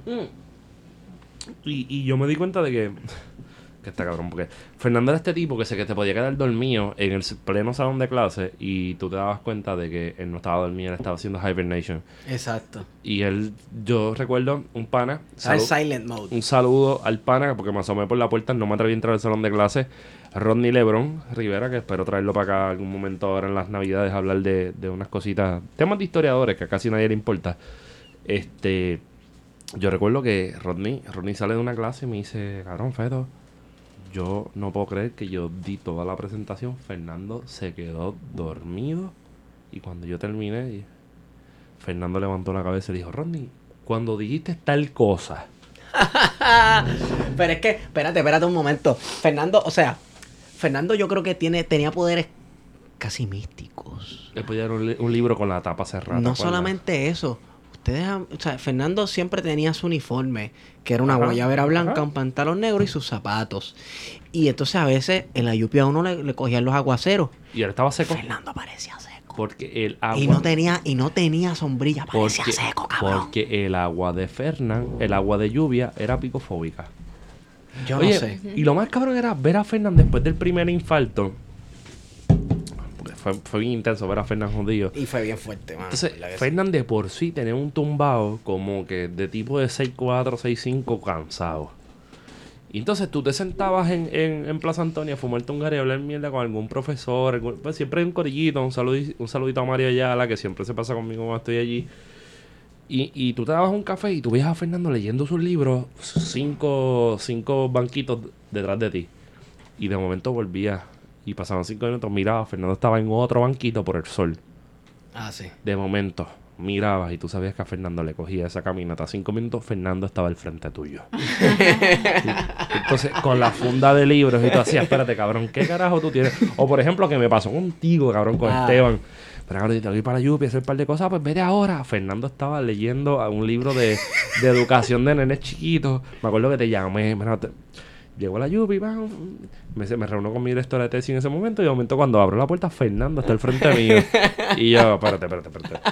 Yo, Era- él estaba en todas partes. yo salí del archivo, Fernando, y yo te de, viejo, viejo, yo te Estaba en colección puertorriqueña, en el archivo, Exacto. en la 292, con los confinados. donde fuera. Era donde fuera. Ah, ah, y ese día fue que Y yo escribiendo 25 mil libros. Exacto. Y las notitas, la- la- las post-it notes. Y en el peor de los casos, eh, dándose las cool light con Juan. me yo me di una cool light con, Juan- con, Fernando, con Fernando Picón en el, en el BD. Eso debe ser un momento intenso en mi vida. Para la posteridad. By Pues- the way, mencionaste algo del trabajo de Fernando con los Pues, confinados. este. Cuando, cuando empecé en esta división donde nadie quiere estar, La que, este, era, la que era una mierda, comillas. la que era una mierda incluso hasta para mí, que tenía complejo de litigante Ah, y de todóloga.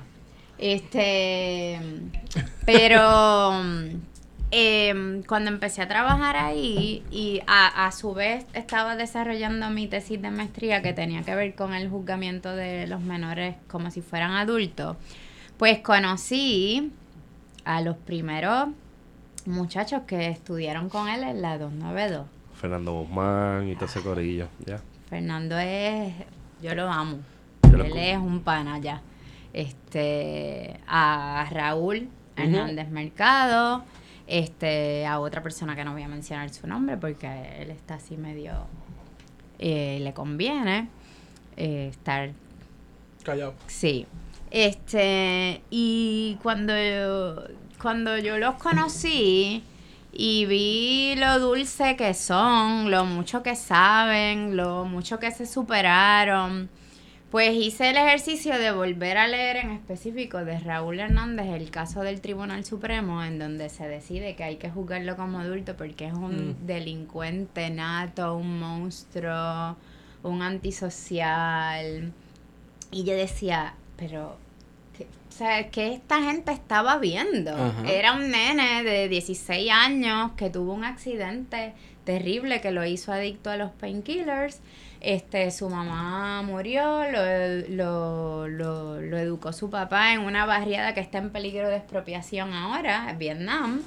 Uy, Este, y duro. y entonces es como, como Fernando llegó a convertir ese monstruo eh, eh, eh, en esta dulce persona que es Raúl. Lo trató como un ser humano. Exacto, le dio, hace poco yo fui a una clase de, de Edna Benítez en generales y este y ella llevó a Fernando y a Raúl y entonces ella les preguntó qué significó el programa de Fernando para ellos en la, en la cárcel. Y ellos dijeron un montón de cosas sentimentales y qué sé yo, pero yo que desde que soy mamá lloro por todo. Este, les dije, les dije, yo creo que lo que significó para ustedes, Fernando, y el programa de la universidad fue esa segunda oportunidad. Y se los dije así. Que la vida no, no les había dado porque el Estado no les dio lo que ustedes necesitaban. A Raúl no le dio un tratamiento para trabajar con esa adicción que tuvo a los painkillers y Fernando no le dio un sistema adecuado de rehabilitación, ¿no? Que Fernando Guzmán luchó contra su, su adicción hasta hace muy poco, ¿no? Pero, Pero está muy claro. Fernando, Fernando- Fernando sorprende. o Fernando sea, es un ser humano brillante.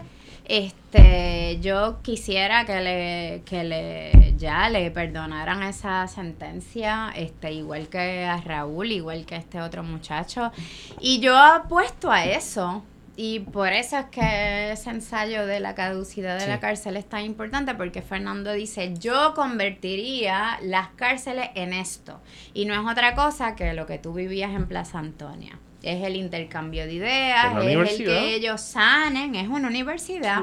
Y por eso es que ahí yo digo, bueno, pues Fernando es un abolicionista carcelario, Claro. porque si tú no crees en las instituciones carcelarias, tal cual y como es- las conocemos ahora, y las quieres transformar en una universidad, pues entonces eres un abolicionista al estilo Angela Davis y, y ahí lo comparé con Ruth Morris, que es otra mujer religiosa. Este, y yo creo que a eso es a lo que a lo que debemos de apostar y no nos debe co- costar tanto. Yo vi una- un documental en, en- en Netflix y eso va a sonar como que bien raro, un comunista que ve Netflix. Nada, este. Y hacía una comparativa entre una, una cárcel en el sur de los Estados Unidos y una cárcel en Suiza, Suecia, algún lado este medio eh, raro que Los le ponen países- los que países le ponen la- nórdicos. le ponen la- las dos los dos puntitos a la O Los países nórdicos. y, sí, que se llaman Jürgen y Tobías y toda esa cuesta así me- media rara. La cuestión era que esa cárcel en ese sitio, los, los confinados tenían cocinas en, su, en sus cuartos, por lo menos allá, no sé dónde era. Eh, tenían como un mini... Pero eso no era que ellos viven en unas cabañitas. Ajá. Sí, es Y que la- Sí. es todo lo que pasa en, Y la, los- y, la, sí. y, la, y la reja real era vuelta redonda. Y tú tenías personas que pues cometieron asesinatos, personas que era extorsión, una infinidad de, de delitos. Pero entonces, si tú querías levantarte a las 4 de la mañana, salir de tu cuarto y meterte a la biblioteca, podías hacerlo. lo tenías. Sí, tenía un estudio de Pero grabación es que de ahí, música. De Holanda, de Dinamarca, nació en la teoría abolicionista del, esta- del derecho penal. Y a mí no me sorprendería que aquí Este, quieran hacer una cárcel más grande. No, no, aquí no construyen más cárceles porque no tienen chavos. Sí, pero no se les ocurre entonces este, desterrar a nuestros confinados. Sí. Eso es lo único que se les ocurre.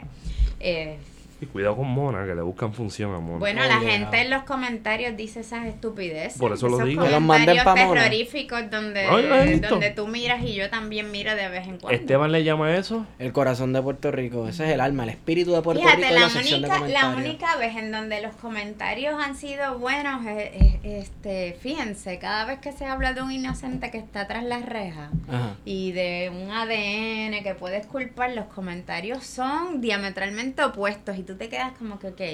Y eso es algo que dijo Raúl Hernández Mercado en, la, en esa clase de Edna Benítez. Dijo, si ustedes creen que la cárcel es trágica para los culpables, ustedes no saben lo que es para, para una persona inocente.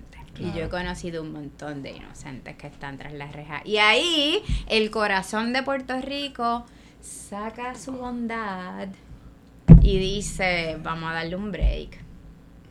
Pero es que no se trata de un break. Llevamos tanto tiempo dentro de la, la dinámica de ser una sociedad colonial, de estar acostumbrado al látigo. Y que el castigo es lo único que cambia algo. Yo, yo siempre he pensado una cosa, que los cantazos, el miedo se, pi- el, el miedo se pierde eventualmente. Yo le perdí, le perdí el miedo a la oscuridad, le perdí el miedo a, a los petardos, le perdí el miedo a la muñeca de Tales from the Crypt. ¿Se acuerdan de eso? De HBO. Le tengo un terror, le perdí el miedo. Era muñeca, no era un hombre. Era, era trans. No sé. Era, Para mí siempre fue un hombre. Pero es que yo... un hombre. Era un, hombre, un muñeco. Era una bruja. Un brujo. Es como un que- brujo, es yo no sé. es trans. Ok, espérate un momento. Yo la veía en español. Cuentos de la cripta. Ajá. Y hablaba. Así que tal vez. Tal vez eso. y- no y- sé. Y eh, tenía pelo largo también. No sé, como que una se- asocia y se- pelo largo. y lo mujeres. y vestían el muñeco de cosas que eran como que trans. De verdad. Sí, yo estoy a punto de comprarme esa mierda, aunque es una de mis fobias. Es una, es una de mis fobias desde chiquito. Anyway. Mira, la rehabilitación a veces Digresión. también se limita cuando el, el- Ah, chido, bajar una línea cabrona. Se me olvidó. Dale, síguela, síguela, se me olvidó otra vez. que estamos hablando del caso de, de Fernando Pico en Bayamón, ¿verdad? Entonces, cuando sale esta una persona de la cárcel, lo primero que te piden para poder trabajar, certificado de buena conducta. O sea, hay unos impedimentos también legales que precisamente Hay, limitan. a- hay ahora otra cosa peor, que es el registro de ofensores sexuales. Ah, sí. Usted puede, eh, usted puede tener eh, ya el tiempo para cumplir su sus cinco años de no haber sí. cometido delito y que le limpien el expediente, pero si a su vez está en el registro, que puede ser a perpetuidad, tal cual y nos llegó de Estados Unidos el registro, pues usted no puede limpiar sus récords. Este, y eso era una de las cosas que decía Fernando, por Dios, pero déjenlos limpiar sus récords. Y es algo que ha intentado hacer Vargas Vidot sin éxito, ¿no? Sí, igual que la- legislador. los, legisla- los legisladores no, no tienen ningún interés en eso, ¿no? Porque no conocen la cárcel y no saben lo que se está viviendo allá adentro también. Bueno, hay una persona, hay una senadora. ¿Quién? Zoela Boy. Pero esa no fue la que escogió los, los mamelucos de color y no hizo más nada. Zoela Boy fue secretaria de corrección. Yo creo que está ella enmarcada en ese, en esas ideas que con las que nosotros no comulgamos. Es posible. sí. Por eso lo Seguramente cambio- Fernando Pico, que era un ser humano tan extraordinario y que nos sobrepasaba en sabiduría, Oh. le encontraría algo bueno a ella, ¿no? Como secretaria de corrección, Ah. pero nosotros como no somos candidatos para hacer justicia restaurativa todavía. Ni pues, para Beato. No. Fernando sí, Fernando, Fernando, sí. pues, porque tenía ese corazón de oro, pero Qué cosa cabrona, ¿verdad? Se a lo que debemos bien, aspirar todos, pero no, no, no les interesa, ¿no? Es, es todo pura hipocresía, porque como él también decía, cuando llega la época electoral van allí a buscar votos. Claro. Encontré la línea, voy. Ajá. Esto es una bobería, pero el miedo y el respeto para mí son dos cosas bien distintas, ¿verdad? So, Eso es Maquiavelo. Exacto, el miedo se pierde, el respeto no. Y esa era mi línea. So que tenemos que crear espacios de respeto y no de miedo. Ah, Entonces, claro. Lindo. En el respeto. ¡Qué bonito! Ya. ¡Qué bello! Este, no puedo entender, tranquilo. Salió solo. Perdón. Ok, no Este, offense taken, como este, dicen los gringos. Pero, pero por ahí va la cosa. Como que cuando te dan un, chan- un chancletazo cuando chiquito, yo, mi vieja es de las que cree que los chancletazos crean a alguien. Yo creo que las palabras y la, la construcción de unas ideas son las que crean a los niños y que van creando esas cosas que pues al fin y al cabo pues montan una, respeto, la estructura.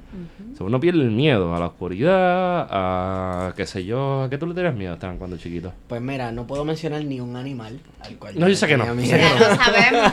sé que no, sé que no, me consta. Este, no sé, mano, no sé. Yo le tenía miedo a, las- a las pesadillas, yo no sé, no sé. Es normal, te levantabas sudado a la medianoche. Exacto. Y tú, tú no tienes miedo a nada. No, A la te- a la oscuridad. Coño, un tipo de 6'5 mide a la oscuridad, me encanta eso. Había muchos espectros en casa. Ah, sí.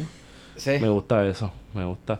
Pero, este, no, pues me gusta porque lo estás diciendo. O sea, tú tenés que ser un niño más Pero grande que yo. sí, el miedo está siempre, el miedo al otro, el miedo a los dominicanos, el miedo al inmigrante. Sí, Pero eso es en- en- sembrado. En, mi, en mi caso, eso Por es bien eso, difícil. pero es, ese es el miedo, ¿verdad? De, de un tema que no hemos tocado, que es el miedo que se instala a través de los medios de comunicación. Así. claro.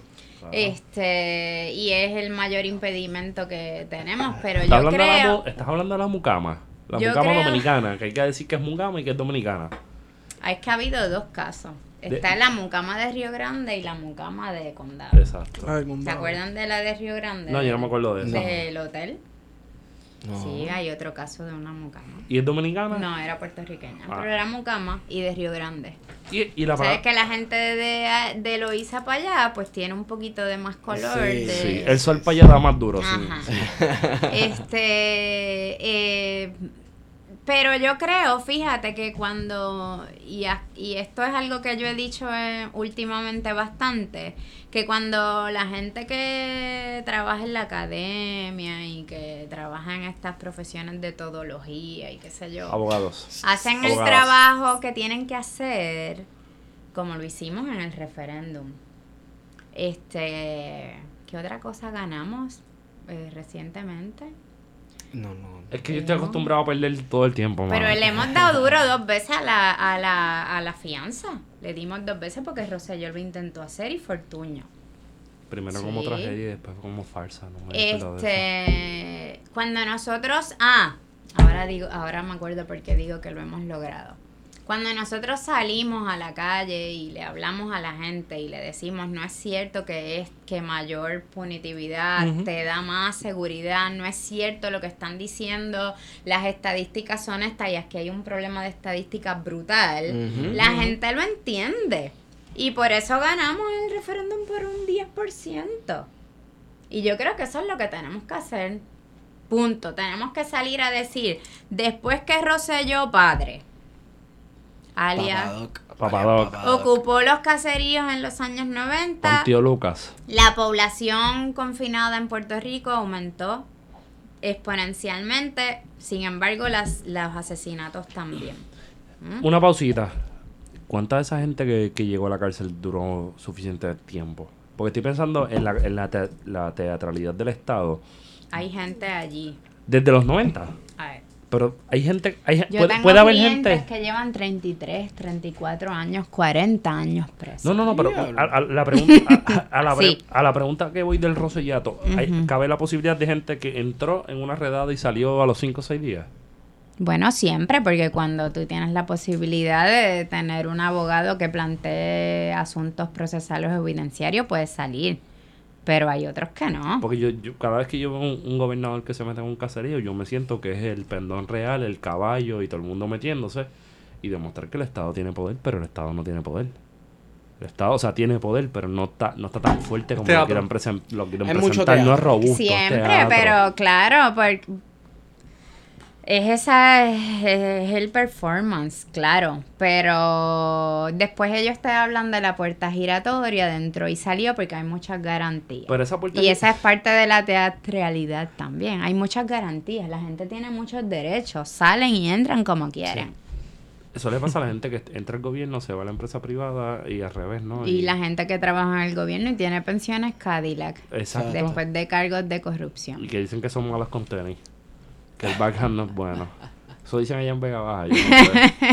Yo estoy Ese- citando gente de Vega Baja. yo creo que tenemos que salir, yo te creo que tenemos que hablar de cosas como esas que hizo Fernando. Y además, este, yo creo que, y, y, y creo que este es el punto al que quería llegar Ajá, hoy. Ajá. Eh, yo creo que la izquierda en este país, la gente progre de este país, Progres. el colectivo feminista en este país, La colectiva, la colectiva. tiene que pensar, y yo creo, yo me considero feminista, no, no sé si para todas las compañeras yo puedo ser catalogada como tal, pero eh, eh, la violencia de género y la violencia machista que estamos viviendo, y, y yo la vi porque yo estaba con mi hija en Fortaleza antes de que la policía le cayera a macanazos a medio mundo allí. Este, yo creo que debemos de empezar a reunirnos, a dialogar, porque lo que las compañeras están pidiendo es el estado de excepción, el estado de emergencia. Y yo creo que el estado de excepción no, no debe ser la solución, porque cuando las dinámicas estructurales se repiten, en la, se repiten desde la casa hacia la cárcel, por ejemplo, pues, pues tenemos un problema.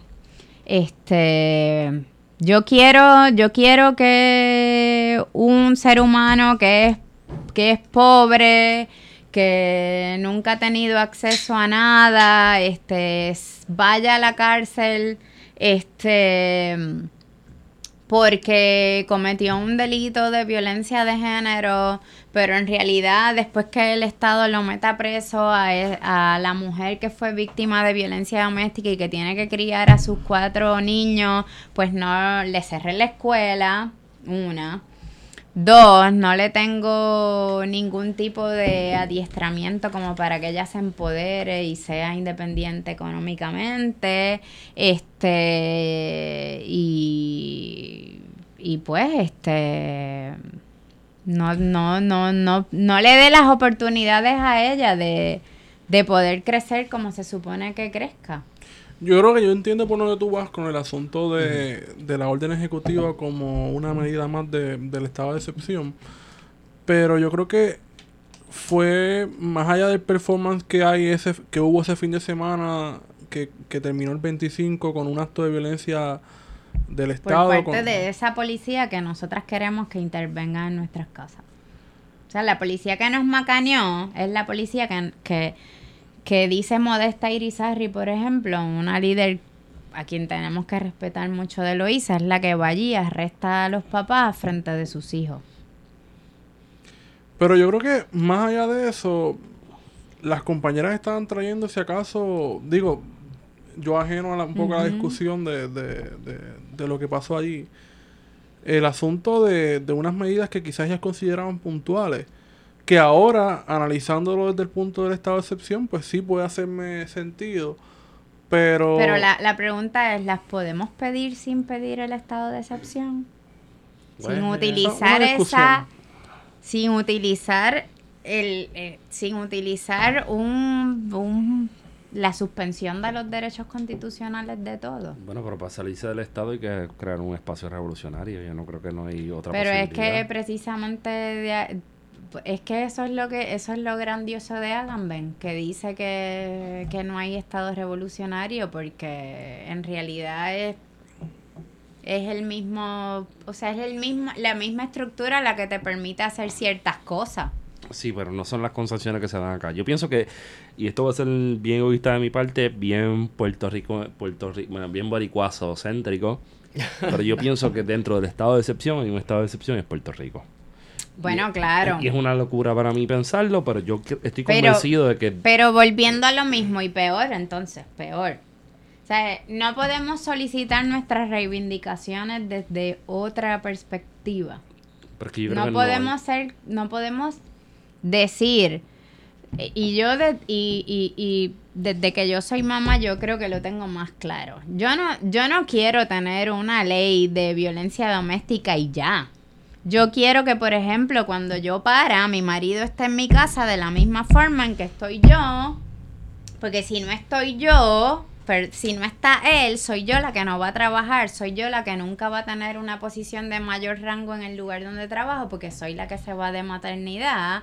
Y es el papá el que la nena nunca va a ver como su figura protectora, porque nunca está en la casa, porque el Estado no le da los mismos días de paternidad que le da la mamá. O sea, Pero yo creo que, eh, perdón, interrumpiéndote un poco, yo creo que el asunto de la orden ejecutiva era una cuestión inmediata, a diferencia, no sé, de la ley de, de, De- cosas a largo plazo. Pero ¿no? ese es el problema. Yo y, y yo y yo lo que es y mi llamado es eh, algunas de mis estudiantes que estaban ahí este de la escuela de derecho fue no no podemos verbalizar esto de otra forma. No podemos pedir otras cosas que no supongan la suspensión de derechos. O sea, la ley de violencia doméstica se ha convertido en una ley con la cual muchas mujeres también son penalizadas. Entonces, eh, la pregunta es, nosotras lo que queremos es que metan a los hombres presos. Nosotros queremos utilizar la cárcel a la cual históricamente los pobres y los disidentes, los negros y todos los que dijo Fernando Los que Es vienen que- atrás, como es dice la el Eh, residente. favorito Calle de 13. Feto Residente, Calle 13. Este, eh, no, no Está es bien. eso lo que queremos. Queremos, dura queremos ahorita. otras cosas. A mí me, a mí me, o sea, a mí me indigna tanto, por ejemplo, llegar a un tribunal y tener que pasar el doble trabajo de lo que pasan algunos abogados que, que, que lo que destilan es testosterona cada vez que se paran frente a, Y es que y me duele mucho cuando esa dinámica la repite mi cliente. Este, cuando me llama por teléfono, no solo porque soy mujer y porque soy joven y porque tengo una voz bien aguda, que ellos deben pensar que tengo 15 años en el teléfono, sino porque también soy defensora pública. Entonces, yo quiero más, yo, yo no quiero el estado de excepción. Yo quiero más y yo creo que nosotros, desde la izquierda, desde el, desde el, desde el feminismo, tenemos que ser capaces de plantear cosas más chéveres y eso lo estoy diciendo yo porque lo he leído, porque lo dijo Angela Davis, porque lo han dicho criminólogas tan importantes como Elena Larrauri. Este, hay una mujer de Estados Unidos que se llama Victoria Law que le llama a ese tipo de feminismo feminismo carcelario este o feminismo punitivo este y tenemos que ser capaces de, de plantear ideas nuevas no utilizando el propio Estado que ha sido siempre el Estado represor. O sea que tenemos como punto de partida que hay que acabar con el Estado. Eh, diablo, eso es como... Lo último. No, no, no, te esa- fuiste, papi, te fuiste de momento de 0 a 100 en 2.5 segundos. pero yo- ¡Vamos a acabar con el Estado! Bueno, pues es que esa, es mi- esa, ¡Pues se siempre- acabó! esa, esa va a ser mi línea Bueno, siempre. eh, eso te diría, eso te diría, este, este, Eso te este diría Gary compañero- Gutiérrez, papi. Ese, este Saludito a compañero Gary, saluda a Gary. conocí en Argentina que se llama Maxi Postay y es de femin eh, del, del abolicionismo posta, como dicen los argentinos, de verdad. Mira. De los de, de allá, de los nórdicos, de que no debe existir absolutamente nada. Y cuando no exista, no exista nada, no va a haber cárcel, no va a haber derecho No, y todo el mundo está a nu y afuera. Exacto. Yo no creo que estaré nu. Te voy a enseñar el post que él acaba de poner en Facebook recientemente para que tú veas en el nivel que está él. Este. Pero yo no Los llego a ese nivel de libertad. Los, no. los argentinos anarcos están al garete, pero. Mira, mira, mira, mira. Estamos Este, hablando de un tema que le va a gustar mucho a Gary. ahora. Mira, mira, mira, mira. Mira el poema que él acaba de poner en Facebook. Está bien, picheo. Eh, no, está, no, no, No, no es para, no es para todos los paladares. Por ahora, creo, por ahora creo en la abolición de la cárcel. Este, No, el Estado lo montamos después. Paso a paso, como dice Miguel Bosé. Y, y cuestiono un poco, ¿verdad? La- las ideas de mis compañeras de usar el estado de excepción como, Yo. como vía para encontrar nuestra igualdad. Es una buena perspectiva también. Yo, voy a, yo voy a manifestar esto. Yo creo en la abolición del Estado, la propiedad privada y las claves de Wi-Fi. Y habiendo dicho eso, yo tengo una pregunta que llevo un ratito con ella como que en la cabeza. Esta pregunta, Guari y yo la montamos hace... Bueno, en la primera nota al cárcel. La nota al cárcel 1. Y después le dimos forma como en las 7. Diablo. Cabrón, hice la asignación. Te vas a sorprender. Yo pensaba que yo almacenaba datos inútiles, cabrón. Eh, yo estoy en esa misma línea. Pensando que, que hay un primero de mayo y alguien es acusado de intentar prender en fuego un banco. ¿Cómo rehabilitamos a alguien que a todas luces no es Que está clara. que punto. está clara. ¿Cómo tú, cómo tú rehabilitas a alguien que está en contra de las instituciones que representan la dominación pa- patriarcal, la dominación económica, bueno, la colonialidad? Porque esta gente hace hasta un, hasta un especial del banco y te dice cómo, tú, cómo es ser puertorriqueño. O sea, Pero, una cosa pero, pero, ok, yo, yo, yo te voy a decir algo Me encanta. Se pegó el micrófono, tráemele Se otra. prendió. Pa- Tráemele para otra. empezar, eh, eh, Nina no intentó incendiar un banco. Ah, yo estoy, yo estoy citando lo que dicen ellos. Ah, no, pues, para empezar, porque es que, ¿sabes? Porque la, la, la idea esa de Nina la terrorista, Que el terrorismo de dónde viene. Por eso es que yo estoy tan asustada, porque en la columna de Andy, de Ana Lidia Vega, del sábado pasado, Ana Lidia habló de terrorismo doméstico. Y cuando uno habla de terrorismo, pues está hablando de estado de excepción. Y en el estado de excepción y el terrorismo yo puedo hacer de todo. Yo puedo hacer el waterboarding en, en Guantánamo Eso es así. y lo que sea, ¿no? Pues en ese en esa idea de conceptualizarla a ella como una terrorista exageraron, o sea, porque lo que lo que se dijo después es que ella tenía un fósforo al lado del del, del al sillón ese que está allí en el Banco Popular Yo creo que es de, Martor- de de Martorell. Martorell, exacto, que es un como una mecedora gigante que está allí. Tenía Chajito. un fósforo, no fue que intentó incendiar el Banco Popular. Este. Me faltó- bueno, me faltó ellos citando- no quieren, citando y lo que ellos decían. no quieren partes de una premisa un poco errada. Ellos no quieren rehabilitarla. Ellos quieren demostrarle a los demás. Ser un castigo ejemplo, de ejemplo. ella. Ser un ¿Eh? ejemplo. Está bien, pero yo, yo, yo estoy... Así que no, no, no hay que rehabilitarla a ella según la concepción, ¿verdad? Que tú tienes de que ella está clara, de que era lo que había que hacer. Ajá. Lo- no sabemos qué era lo que iba a hacer. No. Este, pero del ellos lo que quieren es decir, independientemente de lo que usted pretenda hacer el primero de mayo, si es prender un fosforito al lado de la obra de Martorell, habría que preguntarle a Martorell qué él piensa de eso, a ver si alguien le preguntó hablando de justicia restaurativa, ¿verdad? Este, ¿qué tú crees de que Nina Droz en un primero de mayo tuviese una caca, una eh, caca, no, eso fue un lapsus. Hubiese quemado una, tu ca- boca. un- una caja de fósforo para incendiar el, el- la butaca mecedora. esa. Tenemos que traer a Martorell. A lo mejor Martorell tiene una contestación Estaría cabrón. Vamos a preguntarle. Estaría cabrón. Estaría cabrón traer a Martorell y decirle... Producción, Este- eh, hay asignación. Ya Ahí, producción ahí, hizo la ya asignación, producción hizo pa. la asignación. Eh, Tenemos también esta- un contacto eh, allá en el área esta- sur. no, estaría cabrón preguntarle a Martorell, ¿qué tú piensas de la butaca tuya? ¿Es una mierda o es una mierda? Entrando así, entrando dice, así. es una mierda, pues vamos a Ah, pues se acabó. A lo Vamos a mejor este Antonio dice, bueno, pues se lo se- se merecía la pena sacrificar mi mecedora, no sé, por la causa. Pero ahí vamos a la cuestión del interés de, de la propiedad privada. Porque yo dudo que eso fuese porque era la...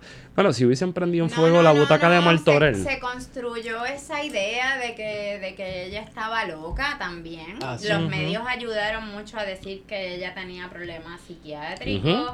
Y lo que le están haciendo es precisamente do- doblegarla. Eso me recuerda a- sin al tener compañero, ningún contacto, claro. a Denny. Sí. Ah, bueno, sí. A, a- a- a nuestro hermanito. Nuestro hermanito, el vikingo vaquero chacazulu caribeño nórdico. De- el va- Así mismo como usted le escuchó. ranchero, El añádelo. ranchero, exacto. Republicano. Republicano de izquierda. Y revolucionario de, de izquierda. izquierda. A Denis hombre que Montalvo. Tiene todas sus Oye, bases cubiertas. Oye, Denis, cuando se acabe el caso, te traemos para acá. No te vayas para... Él me dice que se va a comprar un rancho en Colorado. No, pues no, no, no. No, no, no. Esta semana me convenció de que fuera a ¿Dónde JCPenney y comprar un traje. ¿Dónde está Denis, Denis está en Cagua, lo más seguro. Denis está en la libre. En la pero- clandestinidad. pero está todavía. Pero en proceso por... Por eso mismo, por por- mayo. Denis es la leyenda. Digamos que él estaba, estaba al lado de Nina. En un, en- en- Ah. No, yo, unas cosas que yo creo, no, yo Pero- creo Por que, yo eso, creo que hay un año de diferencia. El proceso criminal en el Tribunal Federal. No, No, es es estatal. estatal. No, aquí, aquí. Es estatal. Nogales la... la... Es, es estatal. Supuestamente dice Liberty que él hizo unas cosas que yo sé que no es capaz. Porque, bueno, Denis, cabrón, Denis, mi hermano. Saludito a. Denis, eh, vikinguito, te queremos. te queremos. Siempre te hemos querido. por aquí. Por Siempre. favor, quiero escuchar qué dice Martorell sobre eso. Yo me atrevo. Entonces. Yo me atrevo, o sea que tenemos que tener claro que la gente que las mete en presas por las causas justas, pues las mete en presas por la opresión del Estado. Yo sabía que eso era así, pero era simplemente para la gente que no oye, pues tenga claro eso. Porque hay gente que dice que somos muy light. Y entonces hay otra gente que dice que somos pro Cas- Castro, Que pro somos, eh, ¿cómo es? Defensores. a ciegas. A ciegas del castrismo y chavismo. Y qué sé yo Sí, cabrón. Ah, diablo, yo te tengo que pasar unas lecturitas para que veas un par de cosas respecto al derecho penal del Estado chavista. Para que... Ah, ah, yo no tengo problema con eso. A mí, yo ¿La me... También cómo se incrementó la población carcelaria desde el chavismo, cómo aumentó la inseguridad ciudadana por las operaciones de ocupación a las barriadas, similares a las que hubo aquí. Ah, ¿de verdad? Ah, pues Sí. está, está bueno leer eso. Vamos a leer. Mira, este, y quiero, quiero aclarar, las notas al cárcel se escuchan más. Quiero aclararle a Gary que salimos desde Vega Baja en una embarcación venezolana Obligado. y llegamos a, a Peñuela. Nunca pisamos Ponce. Nunca. Exacto. Nunca. No O sea, es necesario pisar Ponce. Nosotros simplemente salimos desde Vega Baja en eh, En 350 una pesos. boleta.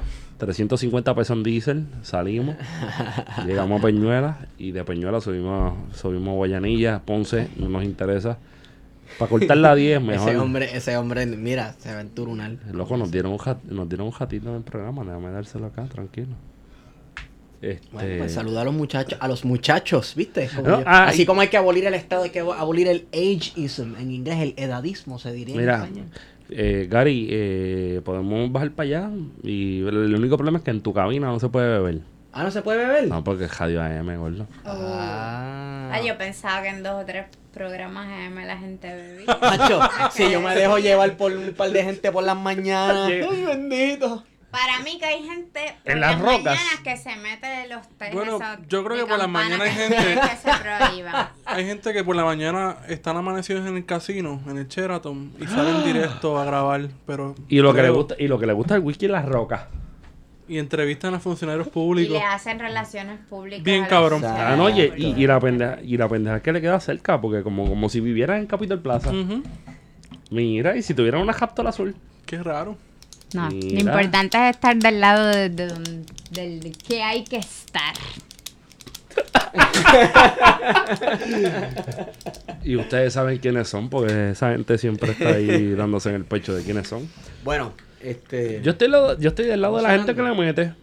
Sí. Vamos cerrando. Déjame ver cuánto tengo acá, sí. Sí, tenemos, tenemos ahí, tenemos tela para cortar. Anyway, bueno, eh, ¿dónde te podemos conseguir y dónde la gente puede saber más sobre el trabajo que estás haciendo? Ah, bueno, si la gente quiere que una abogada, no una todóloga, Ajá. una abogada que solo sabe de algunas cosas de derecho penal, no de otra cosa, porque el que dice que sabe de todo no sabe nada. Exacto. Sabe mierda. este, pueden llamar al 765 3875 3875 765 0 wow. Les digo ahora. La esperen. Esperen, esperen, esperen. ¿Tienes esperen. Twitter? Eh, no, no tengo, tengo, no tengo Twitter. ¿Y tu Pero, pero les voy a dar los teléfonos de mi oficina. 765-4043, 765-4042. Esa es la División de Asuntos Especiales de la Sociedad para Asistencia Legal. Cualquier confinado o confinada que quiera este algún servicio gratuito y con mucho amor, este puede llamarnos ahí que nosotros los vamos a ayudar. El día que un confinado nos envíe una carta y que nos escuche, ese día yo me quito para el carajo. No puede. No puede escucharte porque no tienen derecho a usar internet. Wow. Sería bueno grabar el... ¿se podrá Estamos en la prehistoria. ¿Quieres que vamos Grabar. a grabar un programa allí? Vamos. Vamos, a grabar ok. un programa Pues allí. está- ok, cool. Vamos a buscar qué quieren en específico y podemos pedir el permiso al secretario. Vamos a empezar por los tatuajes. Vamos a pasar por los tatuajes. Eso es ilegal en las instituciones. Pero vamos a hablar de eso. Eso, es Bueno, como. bueno. Pero este país cosa. todo es ilegal. Todo es ilegal, ilegal. Los gallos son ilegales. Todo, todo. Bueno, me consiguen en Estigón por Twitter, Feto. ¿Y a ti, Wario? Guarugandanga. ¿No has hecho la cuenta 51? No. Felicidades, Wario, pasaste los exámenes de grado. Te quiero, baby. Eres el mejor Wario. Bueno, Ahí. A mí me pueden seguir arroba PHTO, Feto. Es una larga historia, no la voy a contar. Esta fue la nota número 41. y hemos sido con ustedes. Plan de contingencia. Brégala. Не виделись мы с вами, друзья, давным-давно. Забот у нас немало, и дел полным-полно. Чего придуман когда-то телефон? Давайте созвонимся, пусть нам поможет он.